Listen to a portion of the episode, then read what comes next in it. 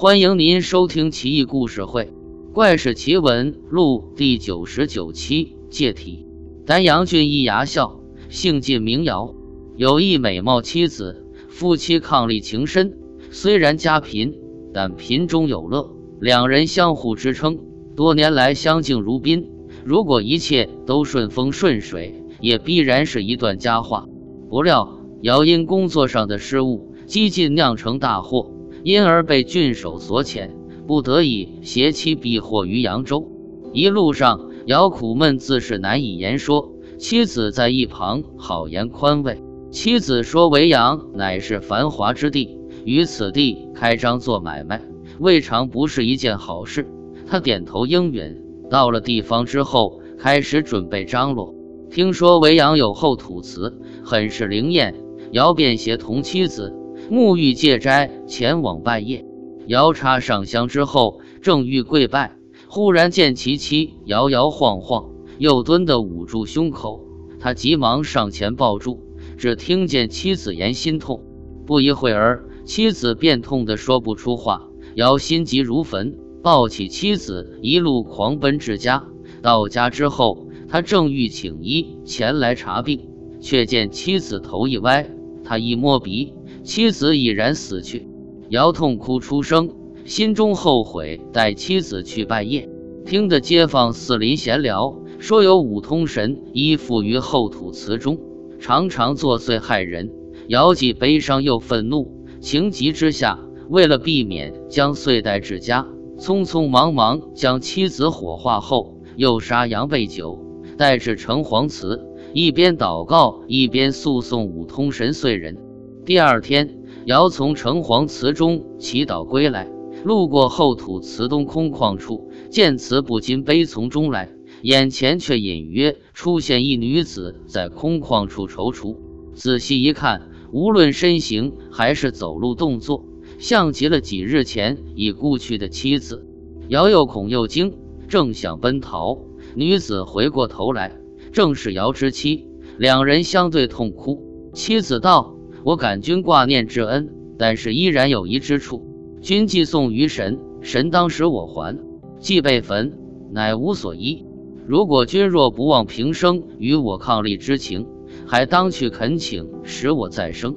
尧不解，于是问有何方法。妻子道：城南十五里外有毛君者，有道术，君往求焉。说完之后，便如同烟尘一般散去。第二天清晨。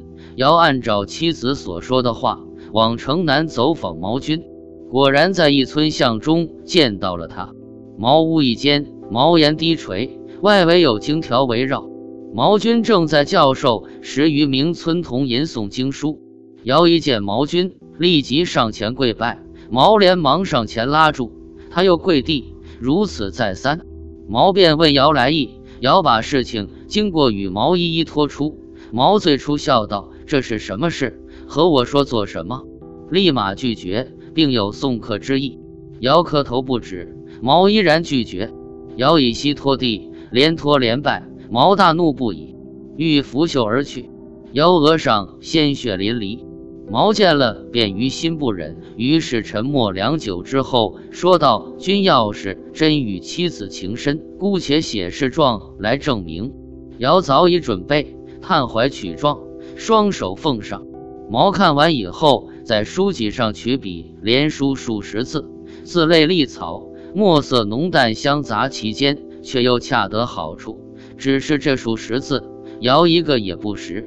毛写完以后，对姚说道：“持此往北去十里之地，有林木神祠，叩门当有应者，把这个交给他。”姚拜谢不止，如其言。到了林中以后，只见茂林葱郁，林间古木参天，深邃可畏。遥遥见神祠，夹于松柏间，更显庄严。他上前轻叩飞门，俄而有一青衣童子开门出。他奉上书札，青衣领札而去。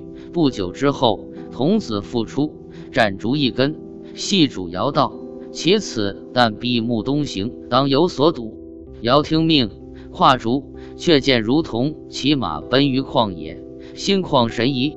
摇开目一看，却见自己停止不前，前面荆棘遍布。尧闭目之后，又如先前般训斥。不久，竹马自停。尧睁开眼一看，顿时大惊，只见眼前有一大府地，金碧府旗上，粉圆华居，看似贵族王后之宅邸。此时有人引尧进入府中，指东边房屋下面一小门，令瑶前去一观，却见回廊纵横交错，中有妇女百数，有年轻女子，有壮妇，也有薄暮西山的老人，妻子也在其中。看见他，便走进富尔道：“感谢君为我付出这么大的努力，方今明官许借体还生。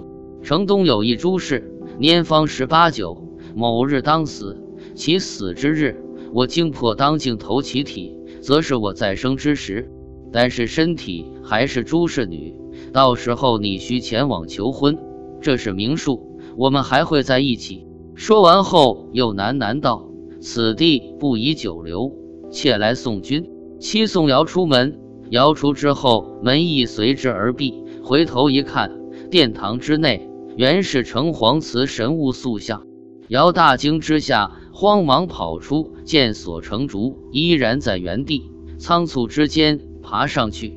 闭目之后，竹马速度似乎比方前有过之而无不及。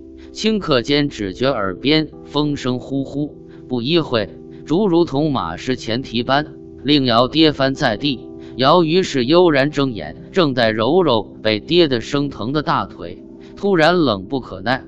原来他跌倒的地方乃是城外一水沟。此时三更已过，街口禁止夜行，城门已闭，不得已，他爬墙入城，小心躲过巡夜官，回家换下湿衣，沐浴后沉沉睡去。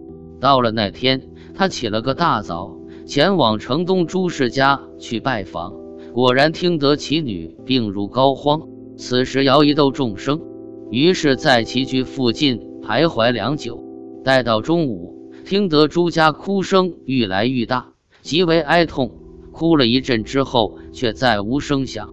他更觉怪异，上门询问，原来是朱氏女死而复生，此事荒谬。他叹道：“于是返身前往拜谒毛君，却见茅屋尚在，毛君与村童都已不见。问附近村人，村人言从不见此人出现过。”以后的空暇时间内，他有时间便去城东客栈沏一壶茶，并非为了喝茶，是为了打听朱女近况。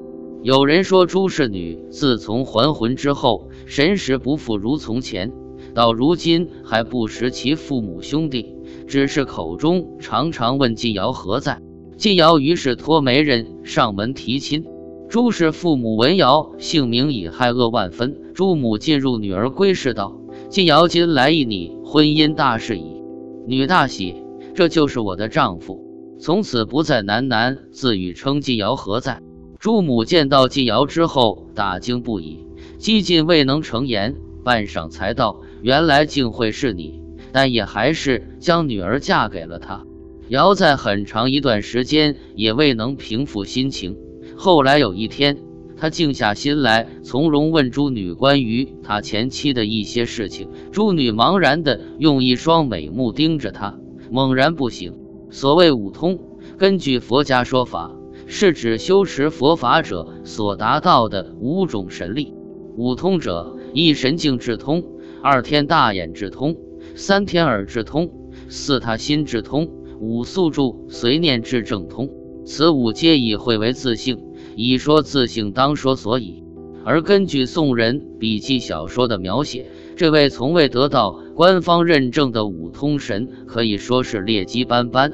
最令人愤怒的恶行，就是专做骚扰民家女子的勾当。此神或为士大夫美男子，或随人心所喜，目而化形；或只见本形，可化为猴脑，化成虾麻，化成其他模样。全都身形矫捷进谏，却冷若冰铁。而且妇女如遭遇五通神，皆苦不堪言，雷而无色，精神俨然，甚至有至于死亡的。本文中便是一例。蒲松龄《聊斋》亦有著述。本故事乃是宋代故事中记载五通神的名篇，从文中可以看出，城隍祠应该能治被五通神所碎。